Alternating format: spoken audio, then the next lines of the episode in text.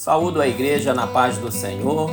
A nossa pastoral de hoje, dia 17 de fevereiro de 2024, vai abordar um contraponto a um artigo publicado no Jornal da USP pela professora da Faculdade de Filosofia, Letras e Ciências Humanas da USP, Janice Teodoro da Silva, cujo título foi Raciocínio Matemático.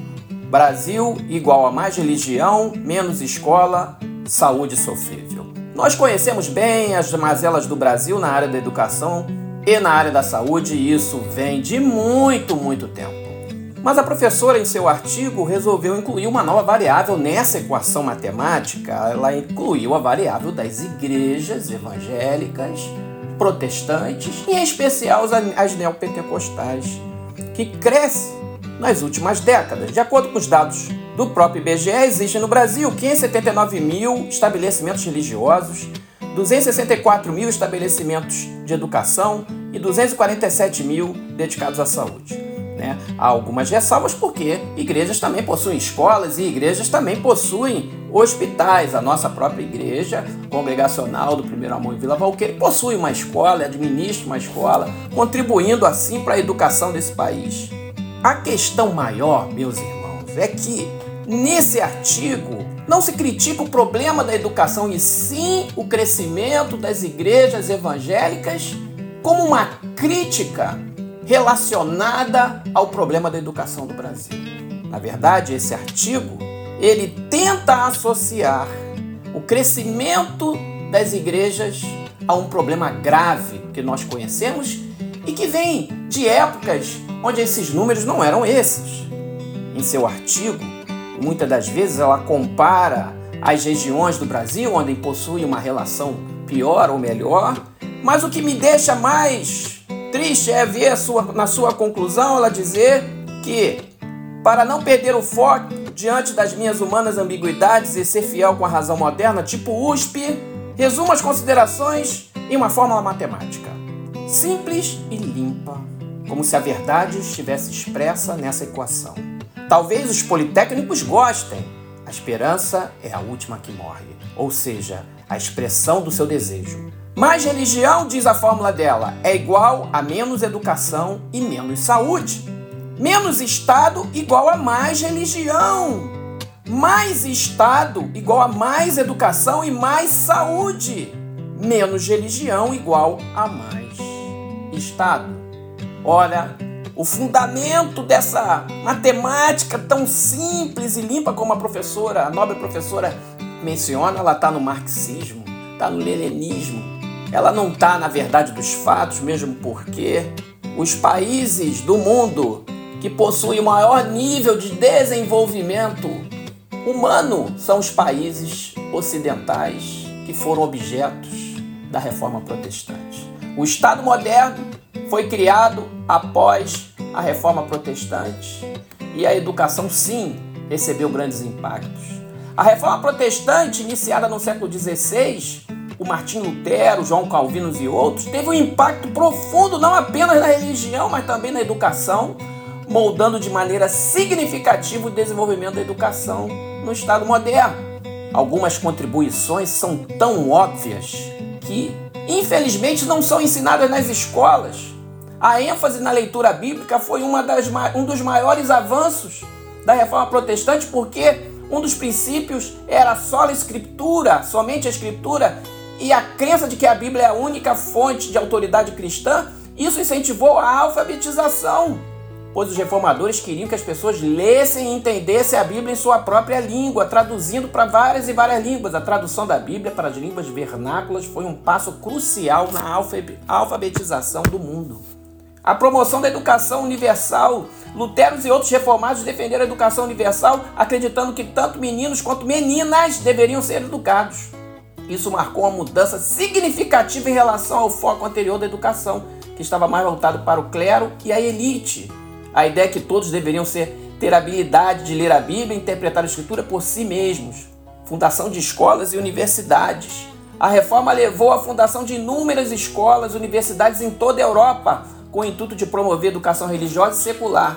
E escolas, paróquias, ginásios precursores de escolas secundárias modernas e universidades foram estabelecidas para servir a esse propósito educacional. Por exemplo, a Universidade de Marburgo, Marburgo, fundada em 1527 por Filipe I, Landgrave de Hesse, foi uma das primeiras universidades protestantes, enquanto o número exato de instituições educacionais fundadas após a reforma varia e é inegável que o movimento contribuiu significativamente para o aumento das oportunidades educacionais em toda a Europa.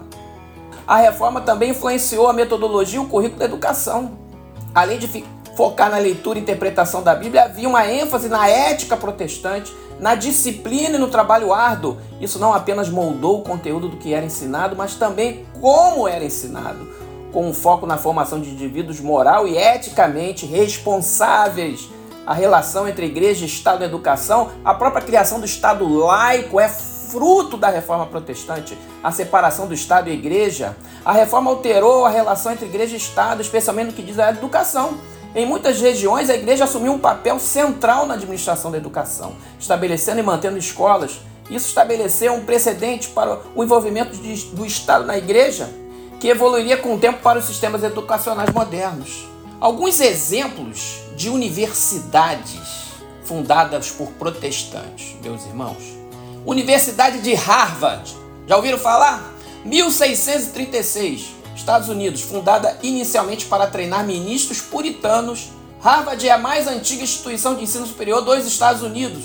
Embora hoje seja uma universidade secular, suas raízes estão firmemente plantadas no protestantismo. Universidade de Yale, 1701, Estados Unidos, assim como Harvard e Yale foi estabelecida por clérigos que buscavam criar uma instituição que mantivesse e promovesse os princípios do puritanismo. E Yale manteve-se próximo às suas origens religiosas por muitos anos, embora hoje seja uma universidade secular, é uma das mais prestigiadas do mundo. Universidade de Princeton, 1746, Estados Unidos, inicialmente chamada de Colégio Nova Jersey, Princeton foi fundada por presbiterianos com o objetivo de formar líderes religiosos com o tempo, transformou-se em uma universidade de renome mundial, mantendo-se fiel às suas fundações éticas e morais. Universidade de Edimburgo, mais antiga ainda, 1582, Escócia. Embora a Escócia tenha passado por várias fases religiosas antes e depois de 1582, a influência do protestantismo, especialmente na forma do presbiterianismo, na fundação e desenvolvimento da Universidade de Edimburgo é indiscutível. A universidade desempenhou um papel central no iluminismo escocês e continua a ser uma das mais respeitadas instituições de ensino superior do mundo. E outras, irmãos, Universidade Leiden, 1575, Universidade Halle Wittenberg, Martin Lutero Universidade Halle Wittenberg após a fusão em 1817. Tem muitas outras universidades. A própria, no próprio Brasil temos o Instituto Mackenzie, a Escola Presbiteriana, tantas outras escolas e colégios fundados por igrejas, sem mencionar as igrejas, a Pontífice Universidade Católica, os colégios católicos, Santo Agostinho, São Bento aqui no Rio de Janeiro e tantos outros. Agora, mencionar que mais religião é menos educação, irmão, isso é uma falácia. E também desprezar as igrejas, pequenas igrejas neopentecostais, que possuem uma capilaridade num país tão grande com tantos problemas sociais, é também desprezar o trabalho social que essas igrejas fazem. Essas igrejas, irmãos, estão nas comunidades, elas estão espalhadas por locais pobres e levam conforto às famílias. Existem pessoas que são tiradas das drogas, são famílias destruídas pelo alcoolismo que são tratadas e curadas por essas igrejas. Pessoas que têm vidas destruídas ao se converterem ao Senhor Jesus por meio dessas igrejas, elas têm suas vidas restauradas. Essas igrejas fazem um trabalho social que não tem como mensurar, não só na educação. As igrejas evangélicas ocupam um papel importantíssimo no equilíbrio social do brasileiro, trazendo uma oportunidade de fé e de restauração de vidas.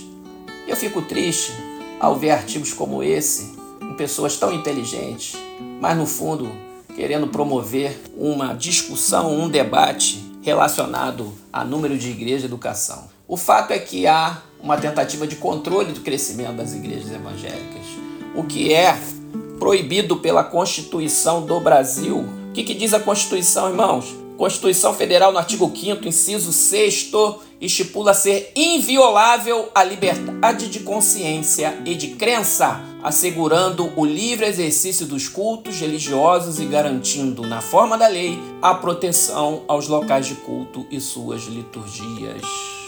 O artigo, infelizmente, tangencia o preconceito religioso e nós não podemos ficar omissos em relação a todos os fatos relacionados à questão da educação. E por último, vale lembrar que todas as igrejas protestantes, sejam históricas, sejam neopentecostais, elas são instituições privadas, bancadas pelos seus membros, enquanto a educação e a saúde é a obrigação do Estado brasileiro. O número de escolas pode crescer se houver investimento, se diminuir a corrupção nesse país, porque recursos há e os maiores recursos dos ministérios do governo federal são para o Ministério da Educação e da Saúde. Os maiores recursos de investimentos têm que ser melhor aplicados e administrados para que as nossas crianças que não têm condição de pagar um colégio particular possam ter um ensino básico, fundamental e infantil com qualidade. E as igrejas, sim, podem ter iniciativas educacionais em suas denominações para criarem escolas e prover escolas sem fins lucrativos que possam ajudar nesse processo. A igreja é uma parceira da sociedade, não é um obstáculo à educação. Muito pelo contrário, é uma grande parceira e talvez uma das melhores parceiras para a educação. E agora, a obrigação do Estado é fazer escola. Agora, mais Estado, menos igreja, isso me lembra marxismo, Stalin, isso me lembra a filosofia que perseguiu cristãos no passado e não tem nada a ver com educação. Que Deus a todos abençoe.